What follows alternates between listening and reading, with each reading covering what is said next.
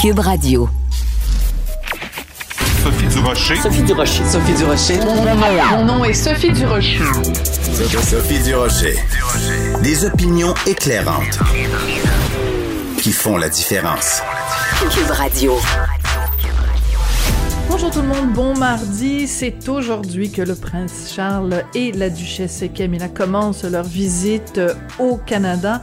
Donc, peu importe ce qu'on pense de la monarchie, il reste quand même que c'est assez particulier que, à notre époque où quand même on valorise la méritocratie, c'est-à-dire des gens qui se réalisent, des gens qui deviennent célèbres en ayant fait quelque chose. Hein? Euh, on part du principe que peu importe euh, l'endroit où vous naissez, peu importe les conditions euh, familiales dans lesquelles vous naissez, si vous travaillez fort, si vous avez du talent, vous allez pouvoir devenir quelque chose, devenir quelqu'un. Ben, la monarchie, c'est exactement le contraire de ça. C'est l'hérédité versus la célébrité. Et c'est pour ça que j'ai même plus de respect pour quelqu'un comme Kim Kardashian, par exemple, qui est euh, devenu célèbre parce que euh, bon évidemment elle a fait des vidéos et tout ça mais il reste que c'est devenu quand même euh, au fil du temps une femme d'affaires multimillionnaire qui a euh, créé toutes sortes de que ce soit des émissions de télé que ce soit des produits que ce soit des des différentes productions. Il reste quand même qu'elle a produit quelque chose. Le prince Charles il a produit quoi? Il est lui-même le produit d'une famille dont il est issu et c'est la seule raison pour laquelle il est célèbre. Alors vous me permettrez, quand je vois toute la couverture médiatique de cette visite royale, de pousser un trait désabusé. Ben voyons donc.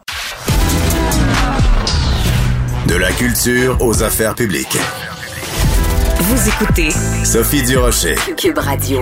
On sait que très bientôt, le cours de ECR, éthique et culture religieuse, ne sera qu'un mauvais souvenir. Mais entre-temps, il y a un rapport du ministère de l'Éducation dont le journal La Presse a obtenu copie qui nous indique quelle est l'attitude des professeurs par rapport à ce, à ce cours-là qui a fait quand même couler beaucoup d'encre entre autres des professeurs qui trouvent que dans euh, ce cours-là, il y a des sujets complexes et sensibles à enseigner. Donc, euh, j'avais très envie d'entendre euh, l'opinion du Rassemblement pour la laïcité sur ce fameux rapport sur les cours de ECR. C'est pour ça qu'on a appelé le vice-président du Rassemblement, Étienne Alexis Boucher, et qu'il est au bout de la ligne. Bonjour, Monsieur Boucher. Bonjour, Madame Durocher. Oui. Alors, écoutez, c'est sûr que c'est intéressant maintenant de se pencher sur ce rapport-là, même si on sait qu'il ne reste que que quelques mois à ce cours de ECR. Euh, donc, ce rapport euh, que, dont la, la, presse a obtenu euh, copie nous indique que les professeurs, beaucoup de professeurs, euh, trouvaient qu'il y avait des sujets trop complexes et trop sensibles pour enseigner. Est-ce que ça vous a surpris, ça, Monsieur Boucher? Ben absolument pas. d'abord, ce qui nous a surpris, c'est que le ministère de l'Éducation n'ait pas de lui-même publié ce rapport, alors qu'il ah. allait dans le sens de sa volonté, c'est-à-dire d'abolir le cours de CR et non pas seulement le réformer. Hein. On, parle souvent de réforme profonde du cours de CR, mais nous, on préfère plutôt parler d'abolition et de remplacement par le cours de citoyenneté et culture, euh, et culture québécoise. Maintenant, ceci dit, ça ne nous surprend absolument pas, alors que, vous savez, le rôle de l'école, c'est de former les citoyens de demain et notamment de leur enseigner la capacité d'être critique face à l'information ou face aux phénomènes sociaux euh, auxquels ils font face. Or, ce cours-là n'avait pas cet objectif-là. Il n'avait pas la, volonté, l'objectif de développer euh, l'esprit critique des citoyens, de leur présenter, par exemple, les religions sous, euh, sous la forme d'un phénomène social qui est nécessaire de connaître, mais qui est aussi nécessaire de questionner, alors que des professeurs dont la mission est d'enseigner et de susciter chez l'élève la formation de l'esprit critique se trouve mal à l'aise par rapport à l'enseignement de telles notions, eh bien non, ça ne, nous surprend pas du tout. Oui. Alors c'est très intéressant parce que dans ce rapport-là, on a parlé évidemment à des enseignants, aussi à des conseillers euh, pédagogiques, et euh, il y a certaines phrases qui sont quand même surprenantes. Il y a des profs qui disent qu'ils ont peur de heurter certaines sensibilités euh, que dans certains cas, le contexte social et familial des élèves peut être un obstacle. Moi, quand je lisais ça, Monsieur Boucher, je me disais, c'est comme si on disait bon ben dans les cours de euh, de d'histoire et de et de géographie, on aurait un malaise à parler par exemple de la Seconde Guerre mondiale parce qu'il y a 6 millions de juifs qui ont été euh, euh, exterminés et que selon le contexte social et familial de la famille, ça peut être délicat d'enseigner ça. Je trouvais que voyons, je dirais t'es l'école ton rôle, c'est de, d'enseigner une réalité objective et tu n'as pas à tenir compte du contexte social ou familial de la famille dans laquelle évolue ton élève. Qu'est-ce que c'est cette affaire-là? Et bientôt, euh, on va euh, se questionner si on doit enseigner euh, la conquête de l'Empire britannique ben sur la Nouvelle-France en 1760. tout d'un coup, puis ça pourrait heurter des gens et ben remettre en question le statut politique à l'heure actuelle du Québec au sein du Canada. Et vous avez raison. Tu sais, dans le fond, l'école, elle est là pour, comment dire, oui, enseigner et transmettre euh, des, euh, des connaissances, mais aussi s'assurer qu'il y ait une forme de base commune à chacune et chacun des citoyens et des citoyennes du Québec. Pourquoi? Pour la démocratie c'est-à-dire pour, euh, pour que les citoyens et les citoyennes puissent être en mesure d'échanger entre eux, de débattre et donc ensuite de définir les orientations qu'ils désirent voir la société québécoise ou canadienne adopter. Et Mhm. lorsque, euh, de, par, euh, de par crainte de heurter l'autre dans ses croyances, euh, on, on, on, tait littéralement, hein, parce que c'est ce qu'on fait, des réalités comme par exemple de très grandes religions euh, prônent une inégalité entre les hommes ou les femmes, ce qui n'est évidemment pas accepté au Québec, hein, considérant que l'égalité entre les hommes et les femmes euh, est une des valeurs qui fondent la nation québécoise, euh, à, l'instar de, par exemple, le français, langue commune, ou encore l'importance de la laïcité. Alors, franchement, euh, on est rendu loin autrement dit, où, euh, dans le fond, la fameuse volonté des parents, hein, parce que c'est souvent ce qu'on dit, hein, d'ailleurs, l'augmentation de l'anglais intensif au primaire ou au secondaire vient de la volonté des parents, eh bien, en quoi des parents ou des gens euh, qui ont leurs croyances propres et, qui ont le droit de le faire, mais veulent influer sur le corpus idéologique et, et de connaissances qui est légué aux citoyens de demain, c'est franchement désolant. Oui. Une autre phrase qui, moi, personnellement, m'a frappée. OK, c'est une enseignante du primaire qui est citée dans ce fameux rapport du ministère de l'Éducation. Elle a tout à fait le droit de penser ça, mais c'est intéressant que cette phrase-là se retrouve dans le, dans le rapport. Elle dit, la majorité des élèves n'ayant pas d'appartenance religieuse ou ne sachant même pas qu'ils en ont une, ne sont pas prêts à recevoir ces connaissances. Moi, je suis tombée en bas de ma chaise, Monsieur Boucher. Parce que, moi, j'ai toujours cru que euh, l'école, c'était un, un, lieu où il y a des élèves, des étudiants. Il n'y a pas un étudiant musulman, il n'y a pas un élève juif, il n'y a pas un élève raélien, de la même façon qu'il n'y a pas un élève caquiste, un élève libéral ou un élève péquiste. Que cette enseignante-là dise la plupart des élèves n'ont pas d'appartenance religieuse ou ne savent même pas qu'ils en ont une, c'est une méconnaissance du principe de neutralité de l'école. Je trouvais ça aberrant d'entendre cette phrase-là.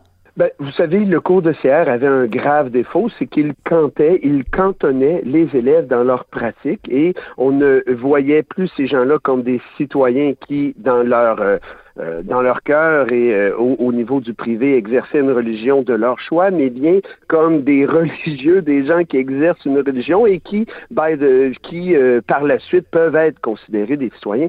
Et on le voit très bien, hein, notamment en France, avec la popularité de certains certains signes religieux où, dans le fond, les gens le, le, le, l'affichent moins par conviction religieuse que par volonté d'appartenir à une communauté, de se reconnaître. Mm-hmm. Et euh, évidemment, ce qui, est, ce, qui est, ce qui est inacceptable. Et, et, vous savez, moi, Madame Durocher, j'ai une boîte de vieux, de vieux souvenirs liés au niveau scolaire, notamment, au primaire. Et moi, je me souviens, j'ai 43 ans aujourd'hui, j'avais des cours euh, d'éducation religieuse, notamment au primaire, et on me faisait écrire des phrases telles que Jésus est mon ami.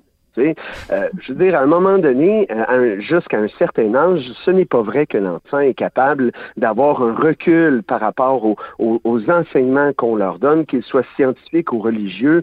Euh, je veux dire, les, gens vont, vont, intégrer, par exemple, l'idée que le monde a, été créé en sept jours. Un enfant n'a pas la capacité de remettre en question une telle affirmation de la part d'une personne à qui il accorde de l'autorité une certaine confiance. Hein.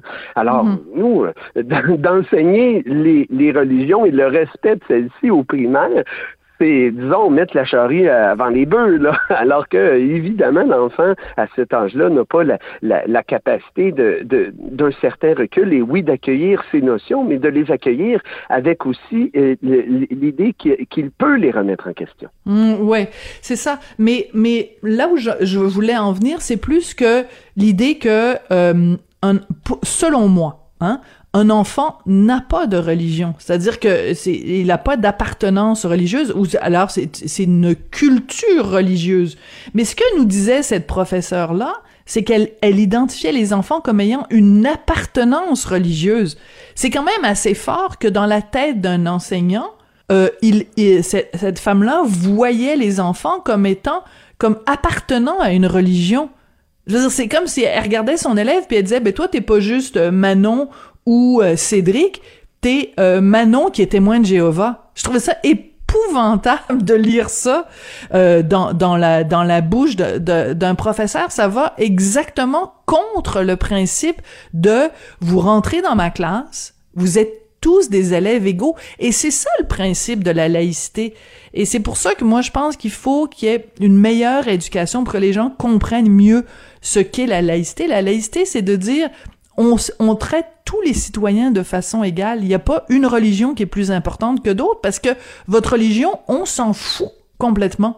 Manifestement, cette prof-là ne l'a pas compris. Ben, je suis complètement d'accord avec toi et j'oserais excuser cette, euh, cette professeure alors que j'y vois là simplement le symptôme d'une dérive liée à cette idéologie canadienne euh, euh, du multiculturalisme où chacun doit être enfermé dans sa case, dans sa, en guillemets, diversité et qu'il n'est, qu'il se doit d'être traité ainsi. On, on, ne veut surtout pas le sortir et faire en sorte qu'il contribue à la, à, la, comment dire, au même titre que dans l'ensemble des citoyens et des citoyennes à l'évolution de la société. Tu sais? Et, et, et, et j'oserais la, la, plaindre, cette, cette ouais. professeur qui n'a pas compris son rôle. Et ça, c'est un autre un élément du rapport euh, où, dans le fond, on, on, sentait bien que les enseignants, les enseignantes qui devaient délivrer les, le, le, cours d'éducation et culture euh, religieuse manquaient de formation à ce niveau. Hein. Voilà. La moitié des enseignants qui ont rempli le, le rapport euh,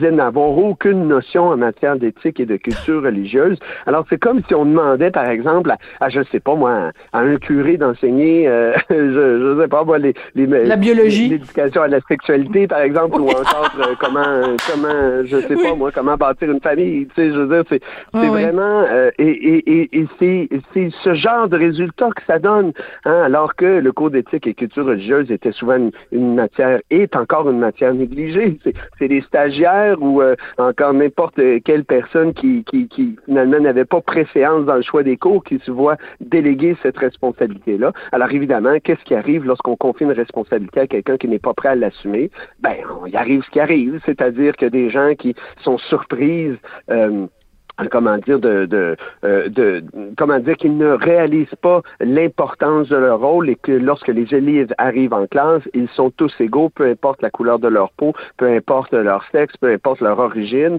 et, et qu'on leur enseigne des notions euh, qui sont reconnues comme des, des notions universelles. Oui, et une autre phrase qui est importante. Dans ce, dans ce rapport, on dit que les profs avaient peur de heurter certaines sensibilités, ça on en a déjà parlé, et ils disent euh, le contexte social et familial est pour certains un obstacle, pour certains enseignants. Soit on craint que le discours de l'école sur le phénomène religieux confronte la vie religieuse familiale, soit l'absence de dimension religieuse dans la famille, dans la vie familiale rend le sujet caduque. Je capotais. OK. Donc, on est en train de nous dire que soit l'enfant vient dans une d'une famille où il y a une vie religieuse qui est intense, puis ce moment-là, c'est délicat de parler de religion à l'école parce que ça risque d'être de venir en contradiction avec ce que cet enfant-là se fait dire à la maison. donc moi je pose la question, ben depuis quand? C'est on va on va s'empêcher d'enseigner, mettons euh, euh, que les homosexuels ont des droits parce que à la maison peut-être que cet enfant-là se fait dire que euh, euh, les homosexuels devraient aller en prison. Je veux dire, voyons donc, depuis quand on prend en, compte les, sensibilités ou les idéologies de chacun des élèves, ce qui se passe à la maison? Puis la deuxième partie de cette phrase-là nous dit soit l'absence de dimension religieuse dans la vie familiale rend le sujet caduque. Ça veut dire que si cet enfant-là, quand il rentre à la maison, personne n'y parle de religion, ou alors il vient d'une famille euh, athée ou agnostique, je dis bien que la famille l'est, pas lui, ben à ce moment-là, ça donne rien de lui enseigner le, cours de ECR. Dire, juste dans cette phrase-là, on voit à quel point le cours de ECR, c'était un gros n'importe quoi, et à quel point c'était un cours d'idéologie. C'est clair. C'est une idéologie. Et, euh, pour tous les parents et pour tous les élèves dont les parents ne sont pas mathématiciens, ben on leur enseignera pas la les mathématiques. Et pour tous les ben parents qui ne sont pas auteurs ou autrices, on leur enseignera pas le français. non, mais c'est aussi, oui, poussons ça plus loin, Monsieur Boucher. Je m'excuse de vous interrompre, mais c'est parce qu'il vient de me venir une image. Si tes parents à la maison, toi, ils pensent que la Terre est plate, je suis pas sûr qu'on va t'enseigner que la Terre est ronde parce que d'un coup, ça viendrait en conflit avec ce que tes parents disent à la maison. Je veux dire, c'est quoi ces niais, ces sornettes-là qu'on a enseignées pendant des années aux étudiants québécois? Je trouve que ce rapport-là nous montre en pleine face à quel point c'était euh, dangereux ce cours de ECR.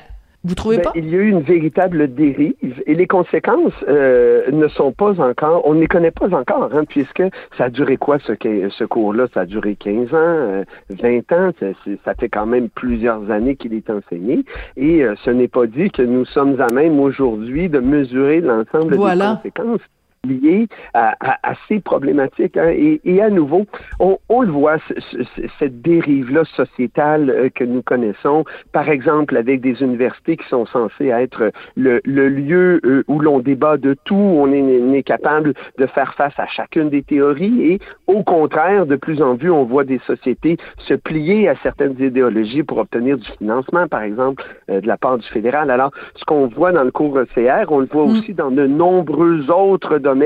Euh, pensez à la culture euh, de cancellation, par exemple, avec certaines œuvres hein, théâtrales ou encore artistiques, cinématographiques ou autres, où on commence à réviser euh, les, les, textes, avertir qu'il s'agit, qu'il y avait là peut-être des blagues qui sont aujourd'hui de mauvais goût. c'est un, c'est, c'est un phénomène qui est très large, qui touche l'ensemble des domaines de la société. Et la problématique dans, le, dans ce cas-ci, c'est qu'il touche l'éducation. En l'éducation, c'est notre avenir, c'est les enfants. Et, et, et si euh, l'éducation est prise en charge par les idéologies, eh bien, on n'est pas sorti du bois, Madame Durocher. En effet, en euh, effet, euh, on n'est pas sorti du bois. Puis c'est là-dessus qu'on va conclure. Merci beaucoup, Étienne Alexis Boucher. Vous êtes vice-président. Merci, vous êtes vice-président du Rassemblement pour la laïcité et vous réagissiez donc à la, à la publication, à l'obtention de ce rapport euh, du ministère de l'Éducation sur le cours d'éthique et de culture religieuse. Puis je suis bien d'accord avec vous, comment se fait-il qu'il ait fallu qu'il y ait des journalistes qui mettent la main là-dessus? Comment ça se fait que c'est pas le ministère lui-même qui a rendu public ce rapport pour que tout le monde puisse voir euh, euh, l'opinion que les professeurs eux-mêmes, que les enseignants eux-mêmes avaient de ce cours-là qui, Dieu merci, sera bientôt du passé. Merci beaucoup, Monsieur Boucher. Merci à vous. Une belle journée.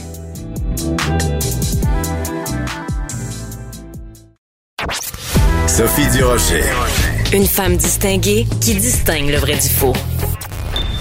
Vous écoutez Sophie Durocher.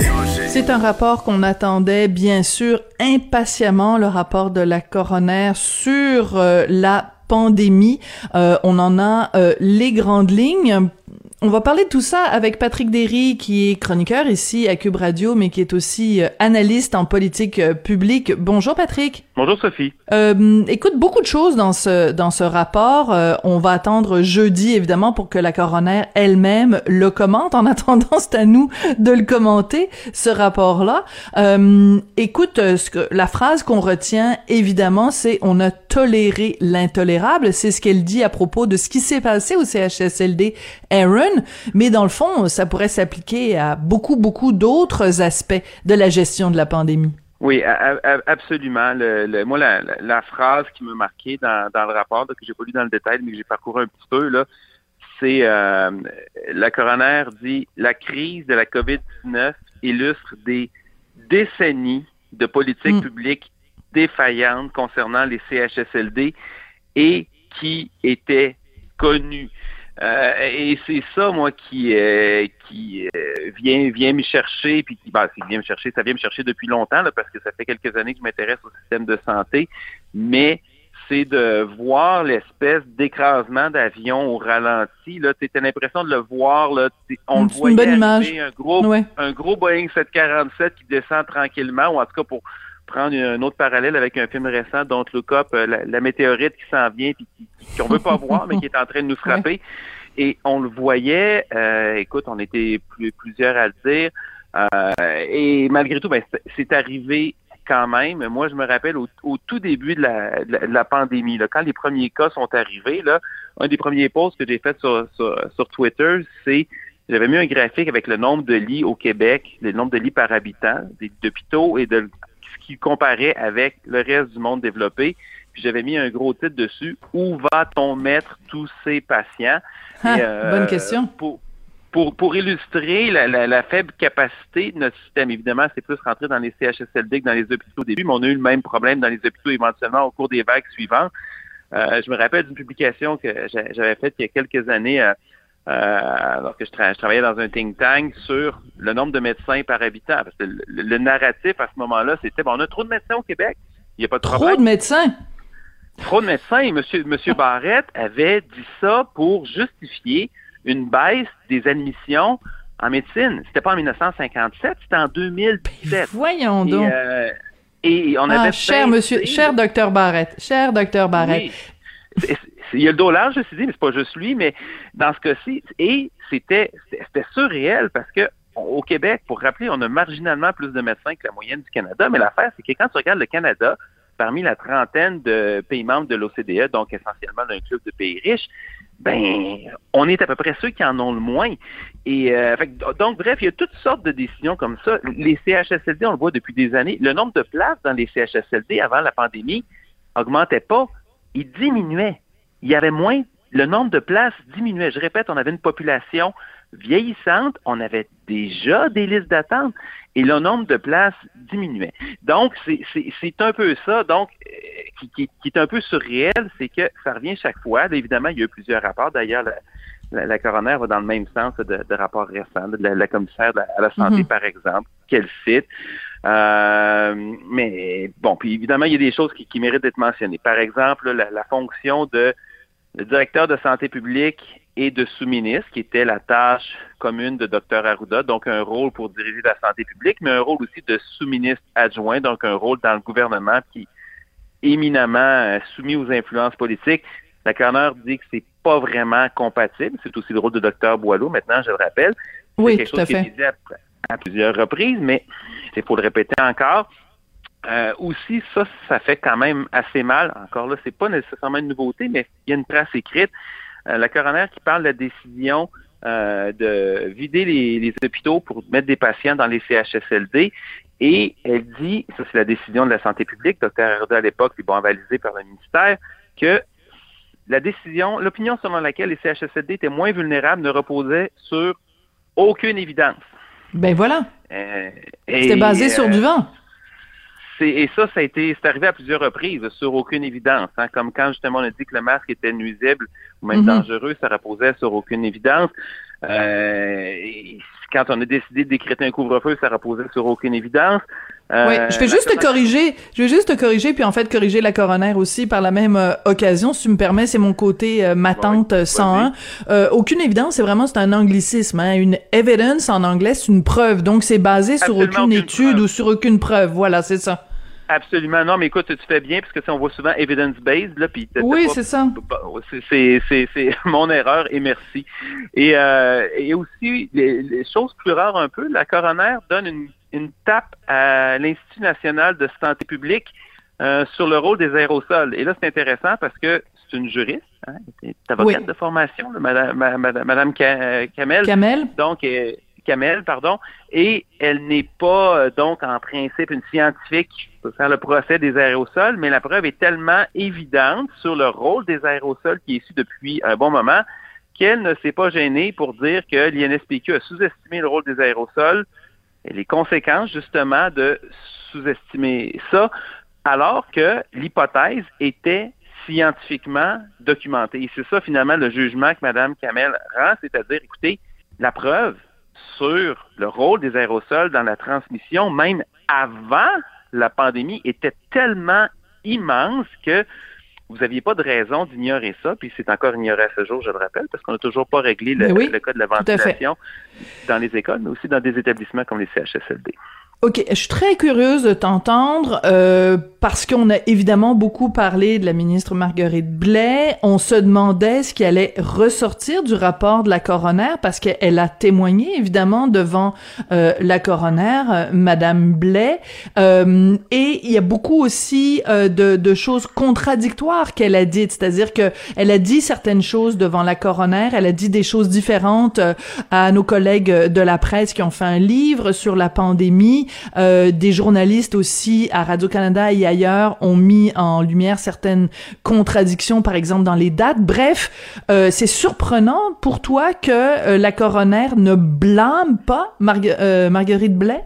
Ben, en fait, ce qu'elle a dit, elle n'a pas porté un jugement sur la cohérence de son témoignage à travers les différents forums où ça a été livré, parce qu'effectivement, en fait, même la coroner prend acte que Marguerite Blais a un peu formaté euh, parfois son, euh, son témoignage pour les besoins, mais ce qu'elle note, puis ça c'est quand même important, c'est que son témoignage dans l'ensemble devant la commission était, était crédible et en gros là que son ministère et en particulier sa, sa, directrice de cabinet ont fait ce qu'ils ce qu'elle pouvait pour sonner l'alarme.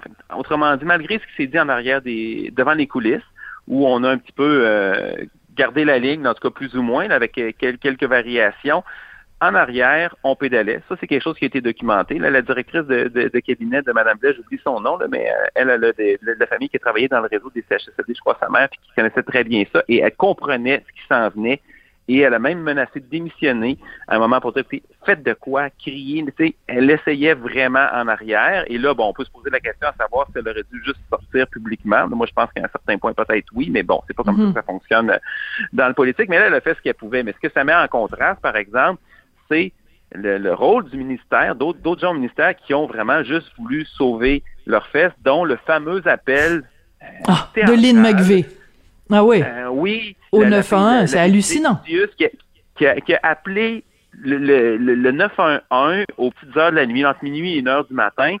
Un appel qui a été préparé à l'aide d'une firme de, de, de communication, TAC Conseil, pour en gros se laver les mains puis mettre le blâme sur euh, le CHSLD Aaron, alors que ça faisait plusieurs jours qu'il était en contact et qu'il savait ce qui se passait. Il n'y a, pas de mots qu'on peut prononcer à la radio qui existent pour décrire ce genre de, de, de, situation-là.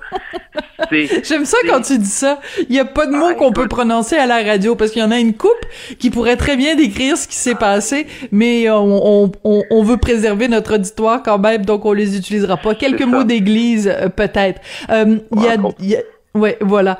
Euh, ce qui, je veux juste revenir parce que je trouve que c'est extrêmement euh, important, Patrick, sur cette phrase qui, selon toi, est la phrase la plus importante de ce rapport. Des décennies de politique publique défaillante concernant les CHSLD. Moi, je dirais, j'élargirais ça à l'ensemble de notre système de santé. Donc, est-ce qu'on peut prendre un pas de recul, Patrick, puis se demander comment ça se fait que, année après année, il y a des rapports qui ont été remis, des rapports, des enquêtes, des études qui ont été faites pour documenter à quel point ça allait pas dans le système de santé, à quel point il y avait tel problème, qu'il y avait tel endroit où il y avait des faiblesses, qu'il fallait réorganiser ça, puis que que ces rapports-là ont été tablettés. Puis euh, je pense par exemple à des rapports même qui avaient été faits en disant, ben quand il y avait eu euh, euh, H1N1, on avait fait des études au Québec en disant si il y a, ben pas si, mais quand il y aura une une pandémie d'envergure, voici comment on devrait réagir au Québec. Comment ça se fait que ces rapports-là n'ont pas de, ne, sont pas lus, ne sont pas appliqués? C'est extrêmement frustrant. C'est une bonne question. Puis moi, je peux remonter plus loin que la chaîne tu peux remonter au SRAS. Là. Il y a un rapport qui oui, date de 2007 qui disait qu'il fallait Oui, merci. C'était ça que je voulais dire. Il fallait, utiliser le masque en 2007. Oui, en, 2007. C'est exactement à ça que je faisais référence. Merci, Patrick. Et euh, le, pire, c'est que c'est... En tout cas, c'est, écoute, c'est surréel. Euh, moi, c'est... Euh, j'ai, bon, évidemment... c'est un, un, peu décourageant. c'est un peu décourageant. Mon, mon questionnement là-dessus, c'est ce que je me demande. Moi, je regarde le c'est pas juste le système de, santé, c'est tout le reste. C'est les écoles qui tombent ah, en ruine avec la moisissure, euh, la DPJ qui fournit pas, notre système de justice aussi qui qui, qui, fournit pas non plus. Hein. On, a, quand même un arrêt à un moment donné qui a dit que le système de justice euh, il fallait annuler des, des procès parce que le système de justice criminel. Parce que le, le, le, système fournissait pas. Et euh, puis là, tu as, des démocraties. On pensait que c'était acquis qui virent à l'autocratie, puis même à la, à la dictature. Avec moi, je, je me, les institutions internationales, tu sais, l'ONU n'est pas très, très utile dans le conflit en Europe présentement. L'OMS, pendant la pandémie, a servi essentiellement à donner la météo de la veille. Euh, moi, je, écoute, je sais, j'ai l'air J'adore cette expression. Ah non, mais écoute, c'est, puis en plus, le pire, c'est que nous, ici, la, la, direction de la santé publique lisait le manuel déjà daté de l'OMS, fait qu'on était en retard sur l'OMS qui était en retard. Et, et là, tu regardes ça et tu te demandes, est-ce que l'après-guerre, qui était une, période, euh, c'est formidable, les, les 30 glorieuses, on a mis des programmes sociaux en place dans plusieurs pays, les, les institutions se sont, se sont solidifiées, que ça, à gauche et à droite, il y avait un consensus très fort pour euh, les institutions politiques, les institutions juridiques, puis une, une certaine présence de l'État qui variait euh, selon les pays, là, mais il y a une espèce de, de solidarité là, qui transcendait un peu les institutions, puis on essayait on, se poussait en avant. Et là, là, tu regardes ça et tu te demandes, est-ce qu'on a atteint cette limite-là? Puis finalement, c'était il y a une immense catastrophe qui a fait en sorte que ça nous a poussé dans la, dans la bonne direction pendant un certain temps. Puis, est-ce que ça va nous en prendre une autre pour qu'ils reviennent? Puis, je, mm. je vais donner un peu de lumière quand même, parce qu'en ce qui a trait à la santé, malgré tout, le rapport que M. Dubé a présenté euh, il y a quelques semaines, euh, bon, tirer les bons diagnostics, une chose. Deux, il était absolument pas complaisant, c'est-à-dire que moi, c'est la première fois que je voyais dans un document gouvernemental que on disait que ça allait mal, puis on n'essayait pas de l'arranger. Ça, mhm. c'est nouveau. Et on faisait pas juste promettre des changements, genre des, formules creuses, et les Québécois vont avoir un médecin ou le temps d'attente va diminuer à temps. On regardait du côté des mécanismes puis des incitations.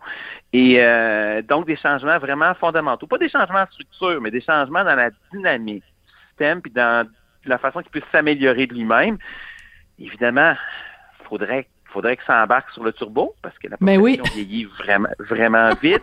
Mais, mais ça, au moins, ça, moi, c'est la première fois que je vois des changements à cet ordre-là. Puis là, tu vois, on, apprend ce matin, aujourd'hui, le ministre du B va dévoiler le tableau de bord du système de santé. Alors ça, c'est très important. Ça, c'est très important parce que le mot... Mais, honnêtement, je l'aime, moi, le ministre Dubé, là.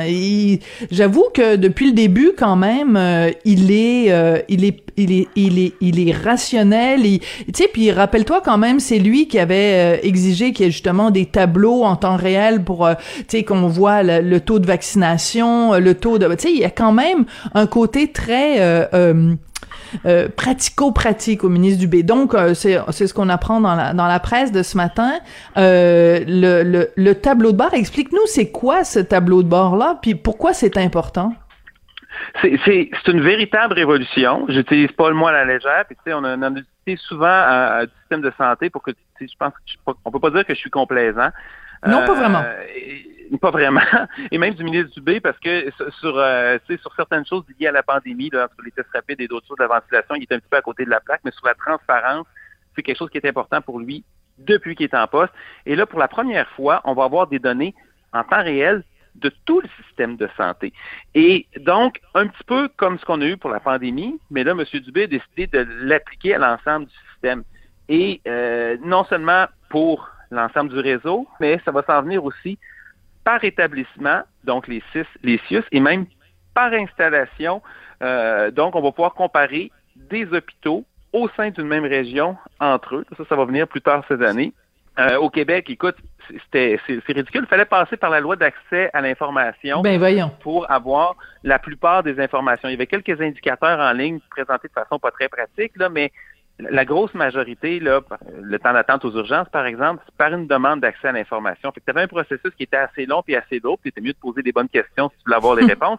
Puis, puis tu recevais après ça des informations qui étaient, qui, qui étaient déjà un petit peu datées.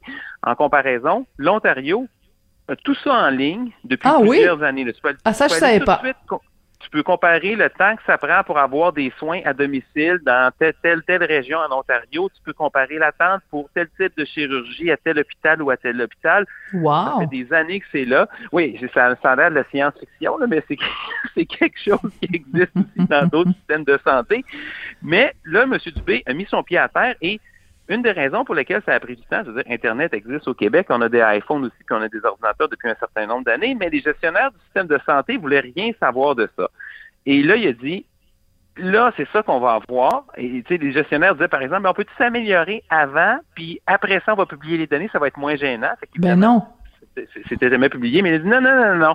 Et les données gênantes, là, je paraphrase ce que M. Dubé a dit, mais ça va créer de la compétition entre les établissements pour améliorer la gestion. Et M. Dubé a utilisé le mot compétition, le méchant mot en C dont on veut jamais mmh, entendre mmh, parler. Mmh, le mot qui et commence là, par un C. exactement. Et, euh, et là, ça fait que des hôpitaux qui vont avoir des résultats, mettons, à Montréal, il y a plusieurs hôpitaux, il y en a pas, autour d'une vingtaine en tout, là, plus ou moins, là, ben, tu as un hôpital à, à Montréal qui a des résultats médiocres. Puis là, le quartier à côté, ou même des fois, c'est quelques rues à côté, pour le même genre de procédure, ben, gadon, eux sont mieux. Donc là, les questions vont se poser assez rapidement. Pardon, monsieur euh, le, le, le, président de l'établissement, mm -hmm. le PDG du CIUS, comment ça se fait qu'à telle place, ils sont capables de faire, puis que chez vous, vous n'êtes pas capable de faire, de le faire? oui, puis de toute façon, de toute façon, à la base, Patrick, et on va conclure euh, là-dessus, L'idée, c'est simplement que c'est de la transparence et c'est la, la, première chose qu'on exige d'un gouvernement.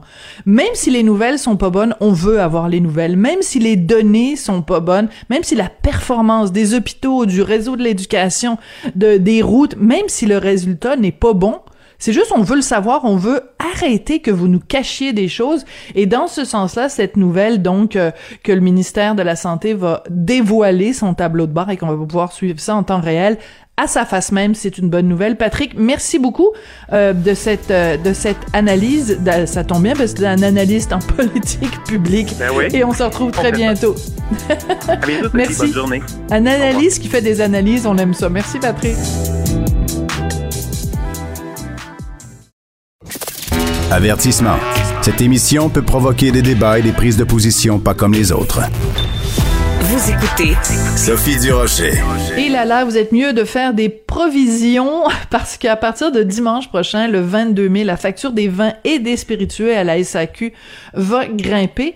Euh, semble que ça va toucher en particulier euh, les amateurs de produits d'alcool français. Bon, vous le savez peut-être pas, moi je suis née à Bordeaux, donc euh, je pense que je vais aller faire mes provisions de bonnes bouteilles de Bordeaux avant que cette augmentation est là, euh, cette augmentation là ait lieu. On va parler de tout ça, des raisons pour lesquelles ça a lieu avec Nadia Fournier. Vous la connaissez bien sûr, elle est chroniqueuse vin au Journal de Montréal, auteure du fameux Guide du vin et elle est co-animatrice du balado Les méchants raisins à Cube Radio. Nadia, bonjour. Bonjour Sophie. Est-ce qu'on devrait dès aujourd'hui se ruer à la SAQ, aller faire provision de bons euh, Bordeaux avant que l'augmentation euh, ait lieu? Euh, Est-ce que c'est ça qu'on devrait faire, Nadia? On peut, mais on peut. Euh, si vous en avez, si vous avez le budget pour le faire et l'espace de stockage à la maison. mais euh, je dirais, moi, j'ai pas l'intention. De toute façon, j'avoue que mon travail étant ce qu'il est, euh, j'ai déjà des provisions à la maison, mais euh, je vais pas me ruer dans les succursales pour pour pour essayer de d'échapper de, de, à la hausse des prix parce que cette hausse-là va être là pour rester. Donc, on n'anticipe pas de retour à la normale, entre gros guillemets, euh, dans les prochains mois. Tout augmente. Euh, si vous suivez, euh, si, vos écouteurs, si vos auditeurs suivent un peu l'actualité, la, les livres augmentent parce que le coût du papier et de l'encre et des frais d'impression augmentent. les, prix de, des matériaux de construction sont complètement hors hors de prix en ce moment. Euh, donc, euh, cette, cette tangente-là, euh, elle, est, elle est mondiale et elle est, elle est universelle. Elle touche pas seulement que le vin. Euh, on sait à quel point le, coût des transports, euh, du transport maritime a augmenté, ne serait-ce que louer euh, les, fameux containers. Mm-hmm. il y a une pénurie, tout, tout augmente. Le prix des étiquettes a augmenté, le coût des bouteilles, le coût des bouchons. Donc, et puis ajoutons à ça en plus le fait que la, la France et le nord de l'Italie, plusieurs régions d'Europe, ont été gravement touchés par des gels printaniers en 2021. Ah, c'est vrai. toutes les conditions réunies mm-hmm. pour euh, pour qu'il y ait un, déséquilibre entre euh, d'abord entre l'offre et la demande et aussi avec euh, la, la, la, hausse des des coûts des coûts du matériel d'embouteillage et des autres frais de transport. OK. Bon, donc, vous avez fait un bon portrait euh, économique, c'est-à-dire qu'on comprend de toute façon, vu que l'inflation en ce moment est en train de toucher vraiment toutes sortes d'aspects de, de, de, de l'économie, des biens de consommation, on comprend évidemment euh, le, le, le vin, l'alcool sera pas épargné par cette inflation. Ça, on comprend fort bien. En plus, il y a des, euh, des raisons météo ou des raisons de production qui, qui expliquent ça. Maintenant, en tant qu'amateur de vin, comment on peut faire ça? C'est-à-dire que on, on part du principe que si les produits produit coûte plus cher, peut-être qu'on peut en acheter moins ou on peut acheter mieux. Si on veut acheter mieux, on fait quoi, Nadia? Ben alors, là, ça va être dur de pas prêcher pour ma paroisse en bon québécois. Euh, mais oui, moi, je, préconiserais, vous l'avez très bien dit, je préconiserais le, moins mais mieux. Euh, donc, plutôt que de miser sur le volume, je dirais buvons moins, hein, parce que le vin, même si Certains n'aimeront pas ma réponse, mais même si on aimerait penser le contraire, le vin n'est pas un bien essentiel. Hein. On peut encore réussir à survivre sans vin, on va être moins heureux, mais on peut quand même survivre. Donc, peut-être plutôt que de d'y aller sur euh, une, une, logique de volume, ben acceptons que le coût moyen par bouteille va augmenter, puis buvons un peu moins, buvons un peu plus d'eau. Hein, ça, c'est encore gratuit ou presque. Donc, euh, puis, puis je pense qu'on peut, on gagne toujours à diminuer sa consommation d'alcool. Euh, puis à améliorer le, contenu. Et puis, ben, pour réussir à éviter les mauvaises surprises, parce que moi, je me dis toujours que d'abord, notre budget est pas assez élastique pour des mauvaises surprises et aussi la vie est trop courte. Euh, c'est long un souper quand on n'aime pas le vin qu'on boit. Oui. Et, euh, et donc, ben, il y a des chroniqueurs pour ça. Et évidemment, la, la, je suis pas là pour dire euh, les chroniqueurs, on sait ce qui est bon pour vous, mais lisez-nous euh, et, et, et, essayez de trouver le chroniqueur ou la chroniqueuse avec lequel vous partagez le même goût. Euh, mm-hmm. C'est pas une question de dire que parce qu'on est des professionnels, on déguste mieux que vous. C'est juste une question de dire on en déguste plus.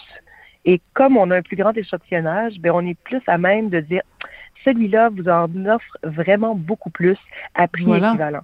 Donc, mhm. euh, et, puis après, que ce soit mon collègue Patrick Désy ou mon collègue Mathieu Turbide ou, d'autres collègues euh, qui écrivent sur le vin, ben, choisissez celui ou celle euh, qui, qui partage vos goûts et puis suivez-le ou suivez-la puis, puis faites des découvertes comme ça, en fait. Et ça vous permettra peut-être aussi de sortir de, de, des sentiers battus et de, de, de, ces fameuses étiquettes que vous achetez semaine après semaine, euh, et puis de, de, voyager un peu parce que ça aussi, le coût du voyage a augmenté. Donc, donc euh, voilà, c'est le meilleur moyen d'éviter les, les, mauvaises surprises et puis euh, et puis de, de, de ruiner de ruiner un souper avec une, une bouteille navrante.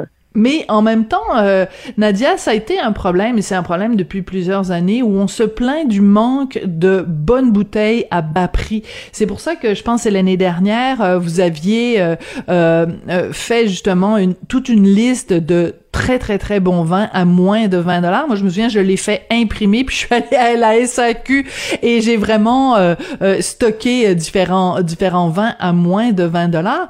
Mais comment se fait-il que dans dans plein de pays, bon évidemment on reviendra pas sur le monopole de la SAQ, mais dans plein d'endroits à travers le monde, on trouve facilement de très très très bonnes bouteilles pas cher, mais que euh, chez nous au Québec ce soit difficile. Comment ça se fait que cette euh, ce rapport qualité-prix, on en est moins pour notre argent au Québec? J'apporterai une petite nuance en fait. oui, allez-y. Je, c'est vrai qu'on trouve des bonnes bouteilles à prix modeste dans d'autres pays. Je pense à vous allez vous, promener dans un supermarché en France, vous allez trouver un Cahors à à moins de 2 euros. Par contre, pour avoir fait l'expérience, parce que justement, c'est une déformation professionnelle, dès que je suis en voyage en Europe, je, je vais me promener soit, soit chez les cavistes ou dans les supermarchés pour, pour voir un peu l'offre, euh, pour tenter le terrain là-bas. Et puis, comme on me le dit souvent dans les dégustations, justement, pourquoi je peux avoir mon cahors ou mon chinon euh, dans un supermarché là-bas à moindre coût? Ben, je les ai achetés, ces cahors-là, et ces chinons, et ces autres appellations de France. Puis, je pense que ça passerait pas. Euh, en fait, peut-être qu'ils goûtent meilleur euh, pour, pour, au goût de, de certains consommateurs euh, qui en font l'expérience en Europe. Mais moi, je peux vous dire, en tant que professionnel, ce fameux Cahors à moins de 2 dollars, la plupart du temps, les achats de la SAQ le recaleraient pour hmm. manque de qualité. Donc, c'est dire, on a, je veux pas dire que les, tout, est bon à la SAQ, mais ce que je dirais, c'est que après, ça c'est discutable et c'est une ligne euh, éditoriale que la SAQ a prise, mais de choisir, en fait, d'éviter les, les, entrées de gamme, mais les très, très entrées de gamme. Donc, si vous allez au Chili, par exemple, euh, quand on, se déplace euh, au Chili ou dans d'autres pays euh, producteurs, et qu'on voit la, la, le spectre complet qu'une entreprise produit, bon, on réalise que le, premier tiers ou disons le premier dixième, euh, la SAQ s'y intéresse même pas. D'abord, probablement parce qu'il y a une question de, rentabilité. Augmenter le panier moyen, ça a été le défi des 10-15 dernières années pour les dirigeants de la SAQ, mais aussi parce que quand on les goûte, aussi, parce que des fois on le demande par curiosité, savoir est-ce que est-ce, que le consommateur y gagnerait. Euh, et très souvent, je vous dirais, ce sont des vins sucrés, un peu rares, ah, oui pas très intéressant. Donc finalement, je suis pas tout à fait en désaccord avec les, les, le choix, la ligne éditoriale des achats de la SAQ parce que ben, il n'y a pas d'intérêt gustatif vraiment. Sinon, je me dirais si le seul but c'est d'avoir de l'alcool dans votre verre, il y a plein d'options plus économiques que du vin. Euh, mais je ne sais pas si c'est très clair mon propos, hein, mais oui, oui. Euh, ben, c'est-à-dire qu'en fait, il faut pas non plus euh, sous prétexte que c'est des vins pas chers euh, acheter de l'épiquette et ça on comprend évidemment et, et, on ne veut pas non plus que la SAQ nous offre de la piquette, mais sans aller vers un Cahors à moins de 2 dollars parce que j'avoue qu'honnêtement là ce serait comme un peu ridicule, mais juste d'avoir une plus grande variété, une plus grande disponibilité de vins à, à, moins de de, de 20 dollars. Est-ce que cette augmentation justement des prix euh, des vins, en particulier des vins de France. Est-ce que c'est pas l'occasion justement de, de se dire bon ben tant qu'à à, disons, euh, engrosser ou enfin de, favoriser les caisses des, des, des pays euh, étrangers? Est-ce que c'est pas l'occasion justement de se tourner vers les vers les produits québécois? Est-ce que on peut en parler de ça, de ces produits québécois? Il y a une variété comme il y a jamais eu. Est-ce qu'il y a des vraiment des produits québécois qui pour vous ressortent, Nadia? on a longtemps dit que c'était difficile de trouver des bons rouges, mais mais mais c'est plus le cas maintenant. Non, non, plus du tout. Puis euh, en fait, vous, apportez un très bon point. En fait, plusieurs bons points. Donc, c'est vrai, je, vous le concède, il y a le panier, la, la, la, l'offre à, moins de 20 dollars est, toujours euh, plus limitée, hein, parce que justement, cette fameuse inflation augmente, euh, augmente les prix et puis diminue la, la, la, la gamme abordable. par contre, il y a moyen de se faire plaisir à moins de 20 dollars encore à la SAQ. Là, si on doit parler de euh, de, des meilleures destinations pour euh, trouver des vins abordables. je vais revenir au Québec plus tard, je vous le promets. Oui, ben non, parce qu'il nous reste 30 secondes, on n'aura pas le temps. Ah! Oui. Alors, très brièvement, donc, euh, juste un mot sur les vins québécois. Ben, alors, oui, 100% explorer les vins du Québec. Euh, peut-être que vous les trouverez pas à moins de 20 dollars, mais au moins vous allez enrichir l'économie locale, vous, allez nourrir notre richesse collective. Et puis les vins, avant on parlait seulement des vins blancs, on nous on disait oublier les rouges. Maintenant, vous trouvez des super bons vins rouges, des bons vins blancs, des vins effervescents, des rosés. La saison du rosé commence. Donc explorez les vins québécois. Euh, vous risquez de faire de très, très belles surprises. Et puis, ben, en plus, vous avez la chance d'aller à la rencontre de ces mêmes vignerons donc de, tisser des liens avec euh, avec les, producteurs de vin, euh, chose qui est beaucoup moins accessible si vous achetez des vins importés. Excellent. Merci beaucoup, Nadia. Nadia Fournier, qui est chroniqueuse vin au Journal de Montréal, Journal de Québec, auteur du Guide du vin et co-animatrice de ce fameux balado Les méchants raisins à Cube Radio. Merci beaucoup, Nadia. Merci à vous. Merci. C'est comme ça que se termine l'émission. Merci à Jean-François Paquet à la mise en onde, Florence Lamoureux à la recherche et toute son équipe de recherchistes fabuleux. Merci à vous d'avoir été à l'écoute. On se retrouve demain. Cube Radio.